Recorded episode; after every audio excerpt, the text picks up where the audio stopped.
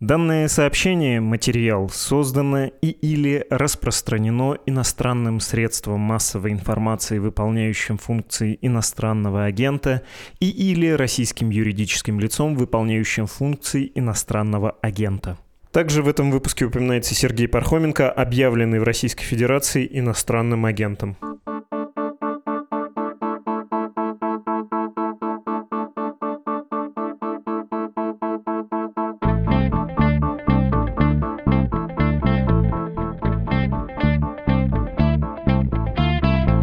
Что будет с аннексированными территориями Украины и кто будет руководить ими в том случае, если Российская Федерация сохранит над ними контроль? Источники «Медузы» несколько месяцев назад говорили, что куратором Донбасса станет Дмитрий Рогозин. Он, предположительно, поступит на службу в администрацию президента России после ухода из Роскосмоса.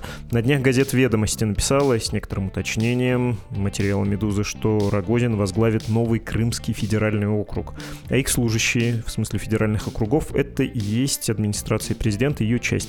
В этом эпизоде поговорим о Дмитрии Рогозине, его длинной и удивительной карьере, в которой были эпизоды, связанные и со спецслужбами, и с политическими силами красно-коричневого спектра, и дипломатическая служба в Европе, ну и, конечно, всем памятный Роскосмос. Сейчас начнем, но сначала должен напомнить, вы слушаете «Что случилось?» подкаст о новостях, которые долго остаются важными. Мое имя Владислав Горин.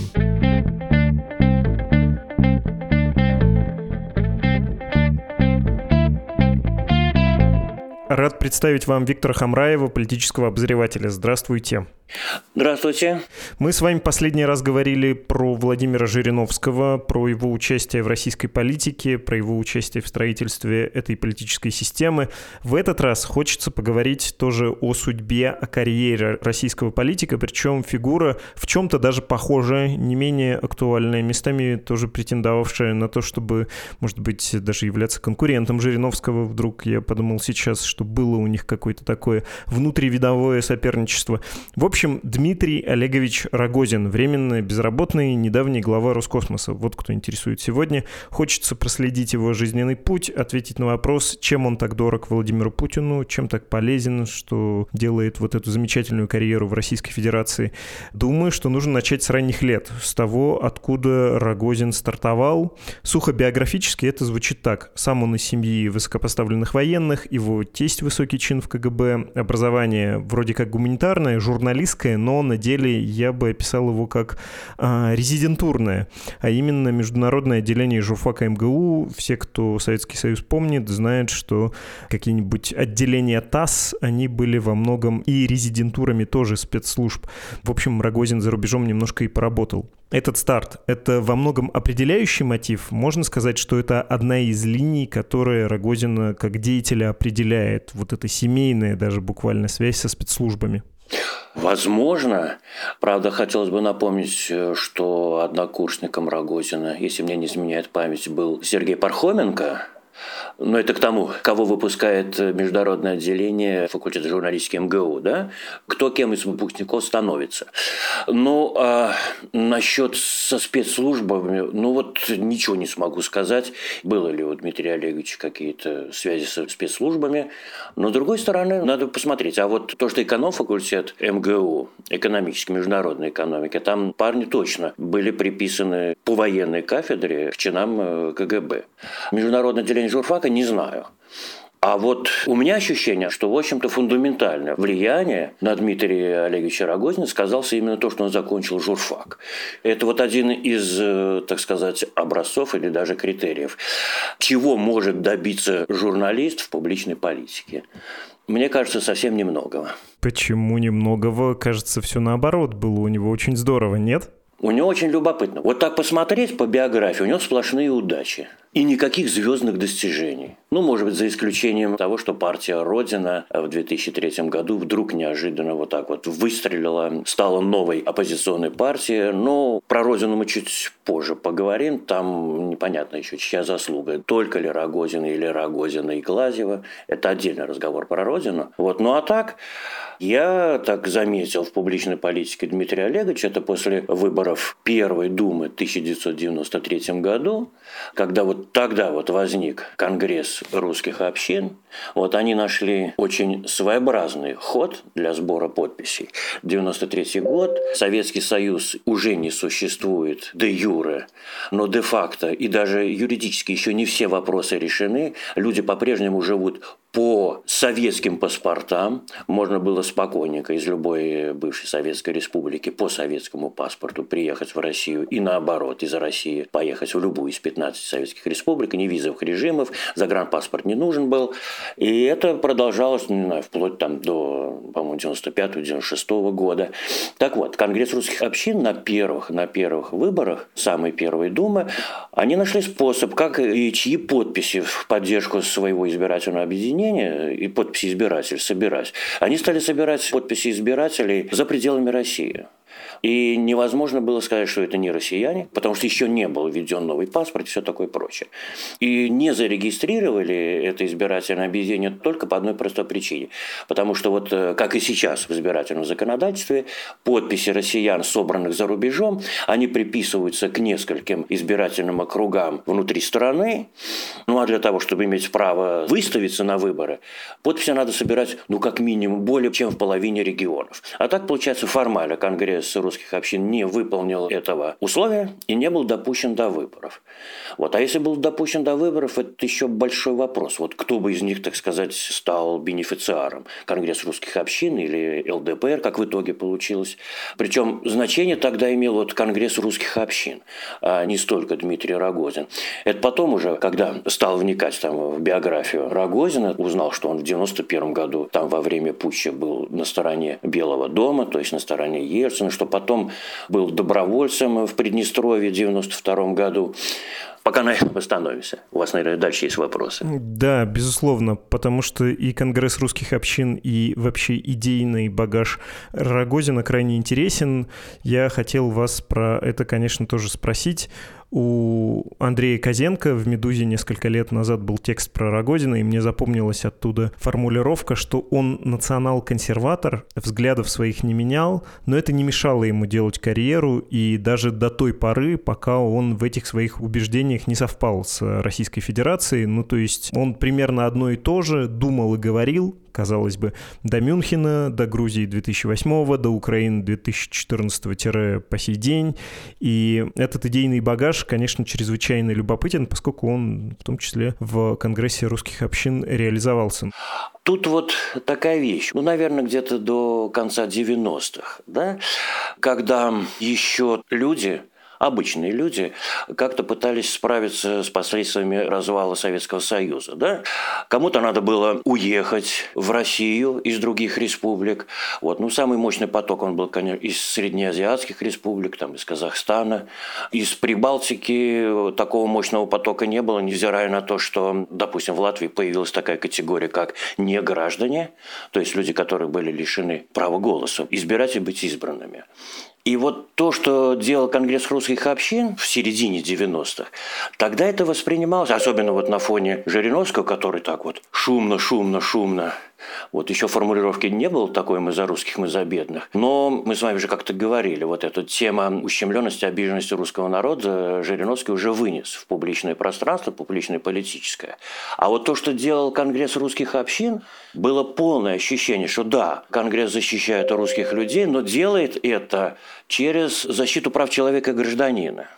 То есть они выступают за русских не потому, что они русские, а потому что это граждане, которые по всем международным нормам имеют права. И эти права не должны нарушаться в новых независимых республиках. Но это, наверное, тянулось аж где-то до 2003 года, такое ощущение. И окончательно оно развилось только в 2005 году, когда Родина на выборах в Мосгордуму выпустила ну, откровенно националистические видеоролики рекламные, за что, в общем-то, и была снята с выборов. Вот в отношении Рогозина и его Конгресса русских общин существовал такой тезис – национализм в лайкровых перчатках. То есть мягкий, с уважением э, других этносов, с уважением э, других национальностей, но наших беду не дадим. Вот такое вот было ощущение. Очень контрастно это сейчас воспринимается, учитывая последние крайне воинственные заявления Рогозина и то, как он все больше стал походить на своего визави Владимира Жириновского в последние годы в риторике. Можно и вспомнить, на самом деле, более ранние годы, когда, ну, довольно отвратительно, это вообще просто плохой жанр рассказывать э, анекдоты с грузинским акцентом, а Рогозин и даже не анекдот рассказывал, он как бы пародировал Саакашвили с думской трибуны, и это было то, что молодежь описывает словом кринж, конечно. Я хотел бы э, обратить свое выступление товарищу Сахову, извините, товарищ Саакашвили, после того, как он устроил такой дешевый постановку, шпионский постановку я хотел уточнить насчет э, соратников э, Рогозина, его в том числе идейного багажа, поскольку, ну, твои близкие, наверное, на тебя влияют, как он нашел общий язык с тем же Глазьевым, провластным сейчас политиком, некогда членом правительства Сергеем Глазьевым, дирижистский бронепоезд которого пока стоит на запасном пути, но, в общем, все мы понимаем, что когда придется брать и делить, выйдет, скорее всего, Глазьев на трибуну в первый ряд и будет все это объявлять. Я не думаю, что Рогозин искал Глазьева, а Глазьев искал Рогозина. Был абсолютно политтехнологический проект задуман под выборы 2003 года. Поскольку было ощущение, не ощущение, а понимание, что, в общем-то, крепнут левые настроения в стране, и одновременно крепнут державные настроения. Не националистические, а державные. Сначала был блок «Товарищ», с Глазевым во главе, вот сугубо такой левый. Не левацкий, а вот такой образованный, левый, в экономике дирижистский, как вы говорите. А потом решили соединить это с национализмом в лайковых перчатках и сюда же вот укрепить еще и генерал Вареников. То есть тот человек, который вот на параде Победы в 1945 году как раз нес знамя. Да? Красиво, проброс в историю, отсюда же проброс к державности, и отсюда же вот эти вот экономические, дирижистские идеи самого же Глазьева. Кстати, в 2003 году Родина выиграла вообще-то благодаря Глазьеву. Там совершенно неожиданно эти настроения выстрелили по ходу самой избирательной кампании. Постфактум уже все социологи, все политтехнологи отфиксировали, что, в общем-то, уже в народе еще были антиолигархические настроения. Вот на эту почву как раз и лег Глазьев. Ну а когда они в своем рекламном э, предвыборном ролике говорили... Ой, Дим, да чего же не люблю этих олигархов. Серега, не нравится? Не ешь. Долой олигархов. Вернем себе Россию. Блок Родина. Вот это вот все и сработало на партию Родина. Так что Тут опять-таки такая вещь. На какой политтехнологический проект согласился Рогозин? И на какой политтехнологический проект согласился Глазьев? Тут, наверное, так. Да, еще не забудьте, что здесь же в списках Родины был Геращенко, мастодонт банковско-финансовый. Тогда выглядело все очень лихо. Проект удался. Солидно. Я про этот успех еще вас обязательно спрошу. Это, кажется, зенит политической славы. Я просто понимаю, что контаминация у меня какая-то случилась с Глазьевым, потому что мне казалось, что они с Рогозиным были знакомы более-менее и всегда, возможно, из-за того, что на десятилетие путча Рогозин там тоже хорошо отзывался о Глазеве. А это как раз были те выборы 2003 года, когда то интервью бралось. И вообще вот такое хождение Рогозина всегда рядом с людьми, которых в перестройку называли ну или красно-коричневыми, или подозревали их в таких симпатиях и говорили, что вот что-то в них не то, какие-то они недовычищенные КПССные люди. Ну, Рогозин и Лебедя поддерживал, генерал Лебедя, и с Лужковым там возможное было сотрудничество. И Глазев тут не выглядит каким-то исключением и таким уж искусственным вот этим левым элементом. Кажется, они как разные кусочки пазла сошлись. Там у одного была ниша, а у другого наоборот выдающийся такой рожок. И они как-то очень лихо совпали. Рогозин будто был настроен на такие союзы. У кого-то была ниша избирателей, а, а у кого-то была структура ну, то есть структура, которая хоть имеет какую-то сеть по всей стране. Ну, вот этот вот Конгресс русских общин, выборы 95 -го года, вторая дума, да? Рогозин, Лебедь и Скоков. Он был э, и в российском правительстве, имел э, отношение, ну, условно говоря, к ВПК, к тем предприятиям российским, которые так или иначе были задействованы в ВПК. И вот вроде все солидно. Значит, Скоков, Лебедь, э, который вот и в Приднестровье снискал такую славу защитника. Ну и вообще, в 95 году Лебедь гремел. И буквально благодаря своему голосу, и иносказательно, потому что вот он набирал очки своей популярности популярности. Но, опять же, все красиво, все прекрасно, но Конгресс русских общин не набирает 5% и не попадает в Думу. Понимаете, я говорю, вот у Рогозина есть удача. Конгресс русских общин 95 -го года удачный был? Удачный. Вот, но в Думу не попал. То есть нет никаких достижений. Не могу не заметить, что там же был Глазьев в 95-м году в этом же Союзе, и тоже это не сработало тогда. Да, да, Глазьев, Глазьев. Глазьев, по-моему, прошел по одномандатному округу. По ходу самих выборов, по ходу уже вот той легистратуры, второй Думы, да. Рогозин попал в депутаты, выиграв одномандатный округ, где выборы проводились взамен выбывшего депутата на довыборах. Вот, и они вот в Думе тоже продолжали общаться, вот таким образом. Ну, в 90-х годах все вновь возникшие партии так иначе искали союзников. Ну, представьте, да, выборы 95 -го года. Эти предвыборные съезды провели чуть ли там не 60 с чем-то избирательных объединений. До подачи документов до допуска к выборам дошли 43. В итоге и протестные, и прочие голоса размывались между разными избирательными объединениями. Вот и все поняли, что к следующим выборам, к выборам 99 года, надо как-то укрупняться. К выборам 99 года тот же Союз правых сил объединились 9 организаций вот такого либерального толка. А на этом фланге, националистическом, ничего особенно не происходило. Но потом, когда уже президентом стал Путин, в авангард вышла идея державная. Она вот как-то стала выходить потихонечку, потихонечку, потихонечку. Вот. А это уже вроде как не национализм совершенно. Вот оно так и получалось, что, в общем-то, социологи тогда проводили разного рода исследования, опросы. Там, собственно, националистически настроенных граждан образовывалось так процентов что-то 15 или 20, а за то, чтобы Россия была великой, там сразу подскакивало до 50 до 60 процентов. И вот на этой поляне кто как мог, так и играл. Когда блок Родина вот так вот неожиданно ворвался в Думу, тот, кто вел этот проект, потом они ну, не знаю, насколько это было достоверным. Но, во-первых, точно ничего не надо было приписывать. Этот блок сам собой набирал результаты, и один из деятелей утверждал, что вроде бы в какой-то момент даже сказали это все-все-все-все, сделайте так, чтобы Родина больше не набрала. Что, дескать, она вроде по факту могла набрать даже больше, чем взяла. Ну, насколько это достоверно, я не знаю. Но вот этот вот триумф новой оппозиционной партии состоялся.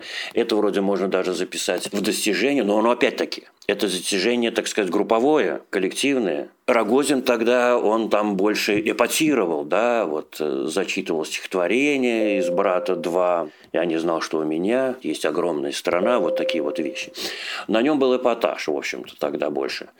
Ну, а потом из этого блока он решил сделать все-таки партию, была зарегистрирована партия, и была установка, что вот теперь, вот теперь, раз уж президент тоже озабочен тем, чтобы Россия была великой, Родина должна стать главной партией для него как опора.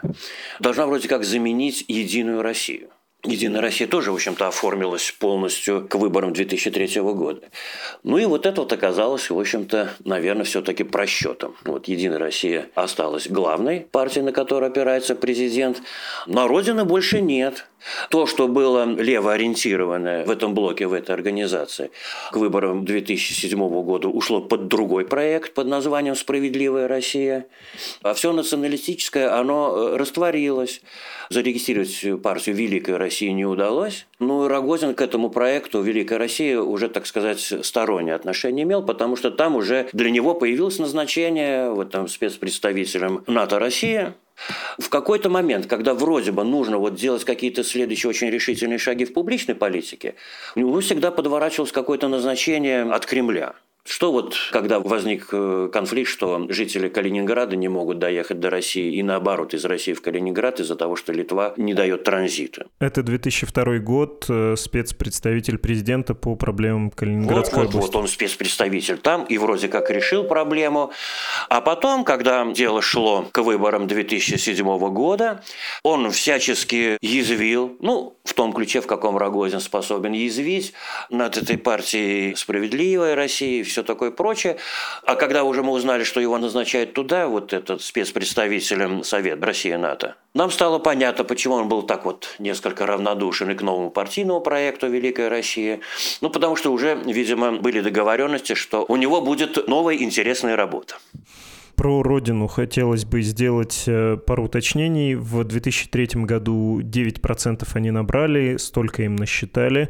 Во всяком случае, прошли в Госдуму. Рогозин был аж вице-спикером. Ну, то, что он стал вице-спикером, это же очень просто. Это думский регламент. Возглавляешь фракцию, конечно, да, и становишься... Вот все партии, которые прошли, создают фракции. Спикер от самой крупной фракции, от партии победительницы. Первый вице-спикера от второй по численности. И каждая фракция имеет своего вице-спикера в Совете Думы. Это обычная процедура. Не, ну то, что Рогозин вице-спикером, это понятно. Глазеву было интересно возглавить комитет, и, по-моему, специально под Глазева сделали комитет экономической политики. В предыдущем созыве такого комитета не было, а вот сделали такой, и он этим занимался. И вы про это упомянули. 2005 год, выборы в Московскую городскую думу, когда Рогозин выпускает тот самый ролик «Убери за собой», обращаясь в каком-то якобы московском дворике к людям кавказской внешности и со слоганом «Очистим Москву от мусора». Еще похуже, да? И вот тогда формально это было поводом, это ксенофобия для того, чтобы снять партию с выборов, но есть есть устойчивая гипотеза, что фактически испугались вот этого взлета и настроений, и самой структуры, и поэтому Рогозина сняли. Он смешивает карты вот этой управляемой демократии. Вы верите в то, что так и было, что ему предложили другой пост, сказали, ну мы с тобой договоримся, но вообще так нельзя, что ему обозначили какие-то границы? Или нет? Это не было торговлей, это не было каким-то чрезвычайным успехом, и не было какой-то чрезвычайной чрезвычайной угрозой? Здесь такая вещь. Если Кремль, так сказать, ведущая политическая сила, берет на вооружение идею державности, то всем остальным позиционерам, допустим, да, чтобы отличаться и оставаться оппозицией, надо радикализироваться. И радикализация уходит как раз-таки в националистическую почву. Кстати, один из технологов, который работал с блоком Родина, вот он подключился к этому блоку на момент преобразования в партию. Логика была такая. Русских в России большинство, там 80-85%. Да? Если мы построим социализм для русских, для 80-85%, то остальным 15-20% прелести социализма перепадут автоматически. Это вот такой вот очень э, специфический российский национал-социализм получался. Обеспокоенность русским вопросом, русским языком возникла тогда же у коммунистов, потому что тоже надо было чем-то отличаться вот от той державности, на которой замахнулся Кремль. Да? Тогда же на этом же фоне появилась уже Риновская «Мы за русских, мы за бедных». Но вот эти радикализирующиеся партии и группировки, они мешали собирать под идею державности как можно больше количество людей. То есть они мешали кремлевским технологам это делать. ЛДПР набирает свои очки благодаря Жириновскому, тут ничего не поделаешь. Э, КПРФ, вторая партия в стране, тут тоже ничего не поделаешь. А все остальное надо или нивелировать, или ликвидировать, чтобы не мешали крепить идею державности, как руководящую идею нашей страны. Слишком размывали большинство. Что вы думаете про соображение, что если бы Рогозину и Родине дали возможность развернуться, выборы 2008 года опасные, некомфортные, с передачей власти вот этой, как мы потом узнали, временной, были бы слишком некомфортны для Кремля? В первый президентский срок, мы тоже с вами по этому поводу говорили, все, было принято окончательное, основательное решение на том, что сворачивается политическая конкуренция. Потому что победа на президентских выборах нужна только в первом туре. Э, если победа на парламентских выборах, то должно быть подавляющее большинство. Все, установка на то, что у нас есть один вождь, вокруг него одна партия, а все остальные присоединяются, если хотят. Она уже тогда, в первый президентский срок Путина, появилась. Если это тренд, то все, что мешает продвигаться стране по этому тренду, отсекается ну, разными способами.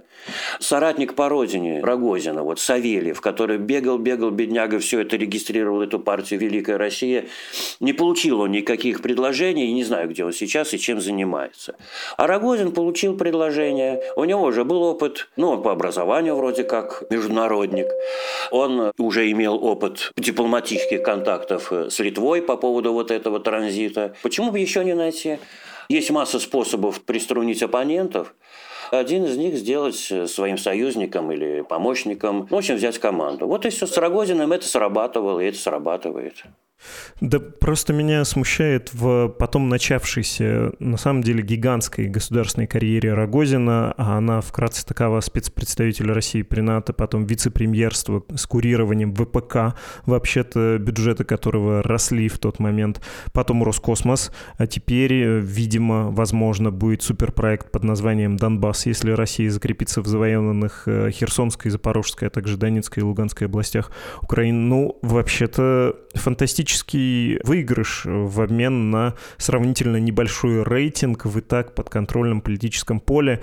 Вот этот секрет мне не очень понятен. Зачем его инкорпорировали настолько успешно? Зачем ему настолько много дали в обмен на партию Родина? Понимаете, какая-то вот своеобразная штука. Ну вот он был вице-премьером э, по оборонке. Ну мы сейчас видим, в каком состоянии наша оборонка, да? А ведь он получил эту должность в тот момент, когда уже был окончательно решен вопрос. Выделяем вот те самые деньги большие на развитие армии обороны, из-за которых в свое время Кудрин ушел из правительства, да? Значит, Роскосмос. У нас великие достижения, Сейчас не будем брать там полеты на Луну или еще куда-то. Но просто так, по телекоммуникационным спутникам. У нас что, великие достижения? У меня складывается ощущение, что ему такие должности поручали именно в те моменты, когда не нужен был никакой настоящий прорыв. Это своеобразный ЗИС-председатель, своеобразный. Это тоже разновидность менеджмента.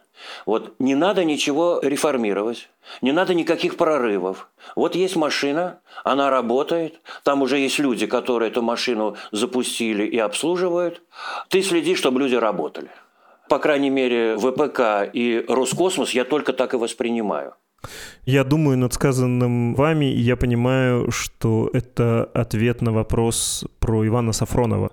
Это частная деталь, но которая, как мне кажется, много говорит. Если его карьера Рогозина была настолько успешной, если он настолько значимое лицо, его так ценит президент, что назначает ему такие важные вещи, как курирование ВПК, Роскосмос, вот Донбасс, если это сложится, то чего же Рогозин, который публично вообще-то говорил про Сафронова, что никаких преступлений за ним нет, я за него заступаюсь и из Роскосмоса до приговора не уволю. Ну, то есть это такие очень важные шаги. И вообще для любого бюрократа, когда берут его подчиненного в такой системе, как наша, это вообще-то удар по тебе лично. Можешь ли ты отстоять своего?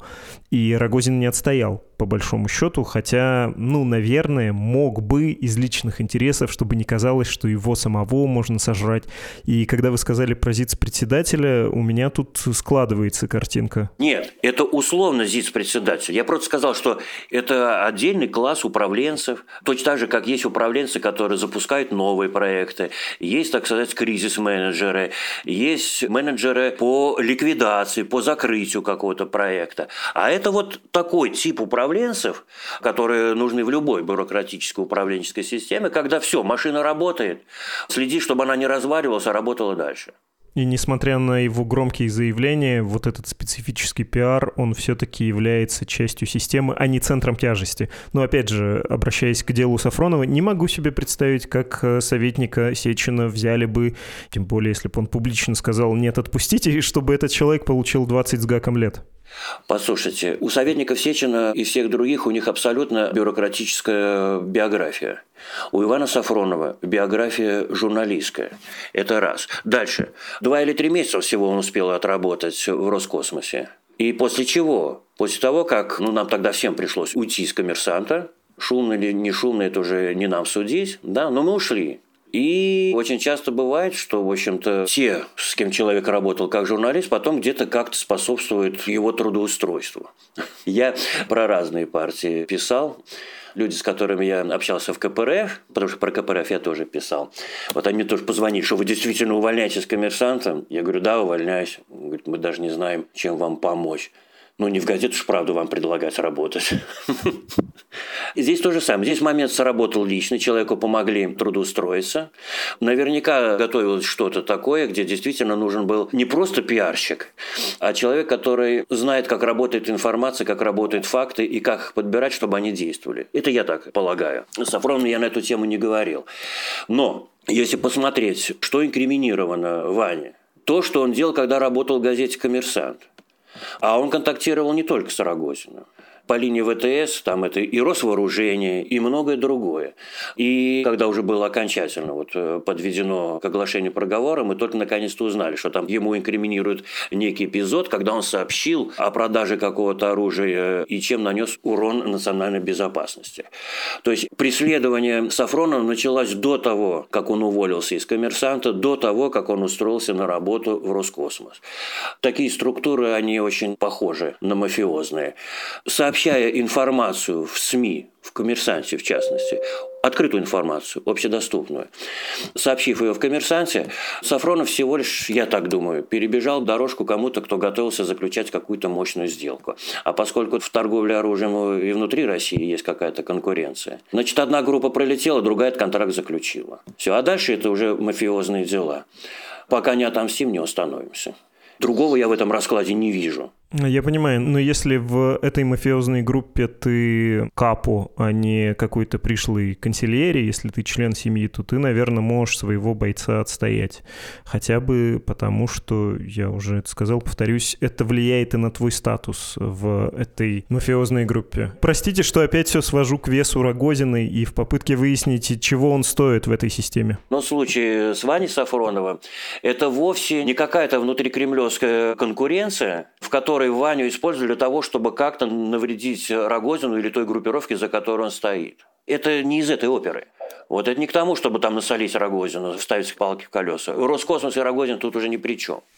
Хорошо, тогда вы бы его как оценили, господин Рогозина, в действующей системе? Я не знаю, какую единицу выбрать измерения, не знаю. В сеченах это 0,5 сечена, это 0,8 условного сечена или сколько? Тогда давайте сначала договоримся, что такое Сечин. Это очень независимый игрок, который имеет выход на президента и у которого есть очень автономная область ресурсов, которыми он может распоряжаться. И властных, и финансовых, и административных, хотя он формально не является частью государственного аппарата, это государственная компания, но тем не менее. Ну, то, что Рогозин не из ближнего окружения, это точно. Но, скажем так, добросовестный, умный, сообразительный служака, которые нужны всем кто бы там ни был у власти, кто бы не запускал властные рычаги. Вот такие люди, такие служаки нужны всем. У меня последний вопрос, очень стыдный. Если бы я был конспирологом, я сказал бы, что карьера Рогозина — это этапы пути прикомандированного сотрудника, которого высоко ценит его начальство за то, что он делает свое дело, за инициативность, за дисциплину, за то, что с огоньком может. И, может быть, не лишен справедливости этот параноидальный взгляд на то, что за всем стоит КГБ, как бы комитет сейчас не назывался, такой русский deep state, и Рогозин его часть. Вот он был отправлен сначала к консерваторам, чтобы участвовать там как политик, э, как публичное лицо, а потом его переместили на другие должности. Насколько вам это кажется картина, ну не знаю, хоть что-то говорящий, или это такая иллюзия, такой мираж, в который очень хочется поверить, потому что мы уже забыли, насколько сложно все было в 90-е, как возникали и перегорали разные политические звезды. И лишь немногие удержались, случилось, и мы сейчас задним числом чего-то пытаемся это додумать и сильно упростить. Ну, слушайте, но сейчас ситуация такая, что вот на российско-грузинской границе образовалось большое количество людей, пытающихся то ли выехать, то ли перейти. В нынешней ситуации и здесь можно обнаружить след КГБ вот, или ФСБ. Сейчас кажется, что они вездесущие. Вот. Но я не думаю, что в карьере Дмитрия Рогозина это как-то присутствует, это как-то участвует. Ну вот, опять же, вот тот же там Скоков, да, его всегда брали в какой-то проект, который так или иначе был э, интересен Кремлю. Там, где есть интерес Кремля, там всегда присутствует интерес спецслужб. Вернее так, спецслужба обеспечивает этот интерес. Но это не тот случай, когда спецслужба продвигает Рогозина. По-моему, это все-таки не тот случай он сам по себе, и в каких-то моментах кто-то его цепляет и продвигает, потому что на данный момент он очень удобен, очень нужен. Будет ли новое назначение в Донбасс? Я опять-таки вот сейчас в раздумьях, потому что я вам только-только что сказал, что это не кризис-менеджер, и это не тот управленец, которому нужно справляться с задачей, находящейся в стадии хаоса. Поэтому я даже не знаю, а будет ли это назначение. Пока что не прошла информация, что будет, да? Нет, нет, не было еще. Вот поэтому я не знаю, а будет ли. Вот если его не назначат, назначат другого, значит, моя оценка верна. Это не кризис-менеджер, это добросовестный и ироничный служака. Понятно. Спасибо гигантское. Виктор Хамраев, политический обозреватель. До свидания.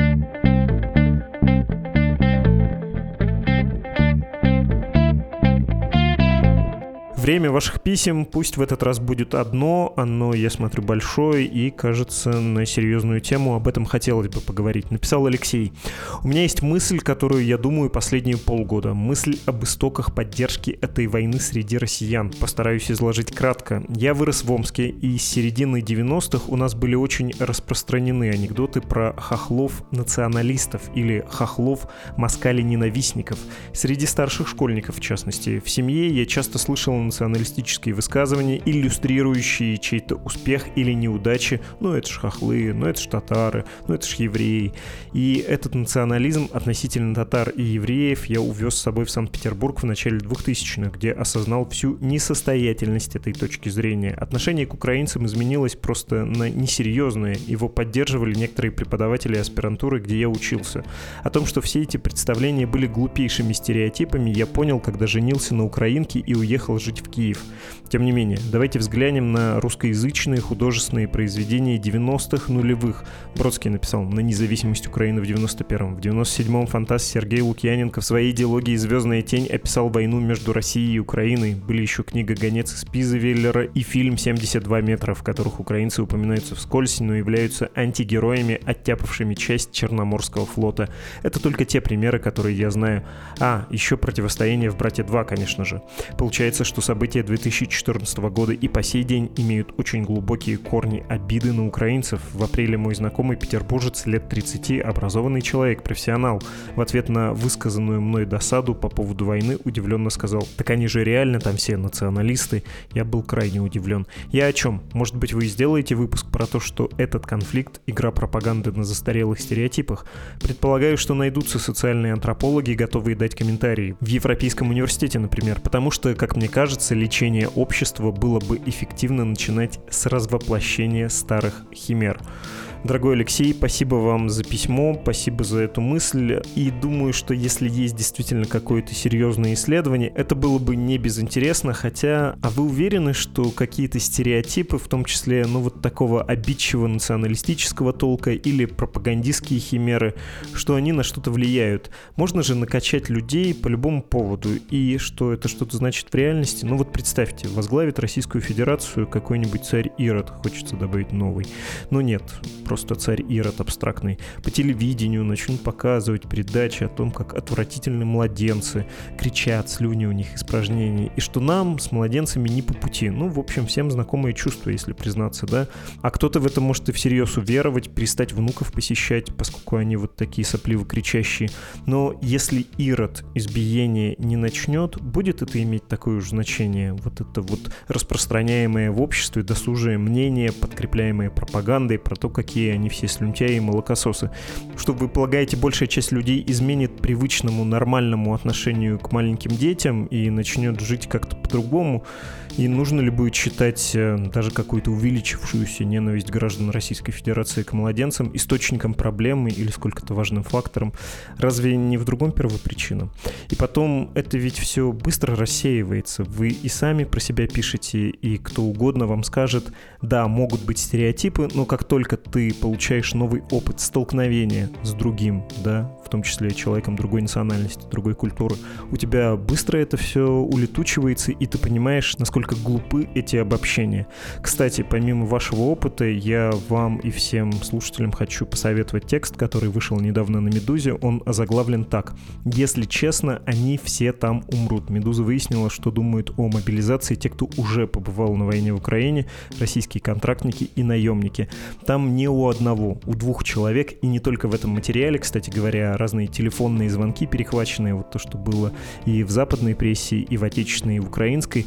Этот мотив часто слышен, но в тексте, который сделала Лилия Епарова, поговорив с наемниками и контрактниками, это звучит так. «Еду я со своими сослуживцами, пересекаю границу и понимаю, что оккупанты тут мы, что мы фашисты, и что мы приехали действительно напасть и разрушить страну, и многие из тех, с кем Лили говорила, и, повторюсь, с кем говорили другие журналисты, в этот момент осознавали в момент столкновения с реальностью, что им врут. И многие из этих парней не потому, что смерти боялись, но в том числе потому, что не хотели пачкать руки в крови, участвовать в неправедной войне, потом от службы какими-то способами уклонялись, уходили, увольнялись. В общем, такое вот нехитрое у меня рассуждение про силу пропаганды и силу химер, что не основная это, что ли, часть во всей этой проблеме большой под названием «Война и кровопролитие». Всем, кто хочет поддержать Медузу, нашу работу. Напоминаю, вы можете сделать это через страницы support.meduza.io и save.meduza.io. Там находятся формы и инструкции, как можно перечислить нам деньги. Это был подкаст «Что случилось?» о новостях, которые долго остаются важными. Счастливо!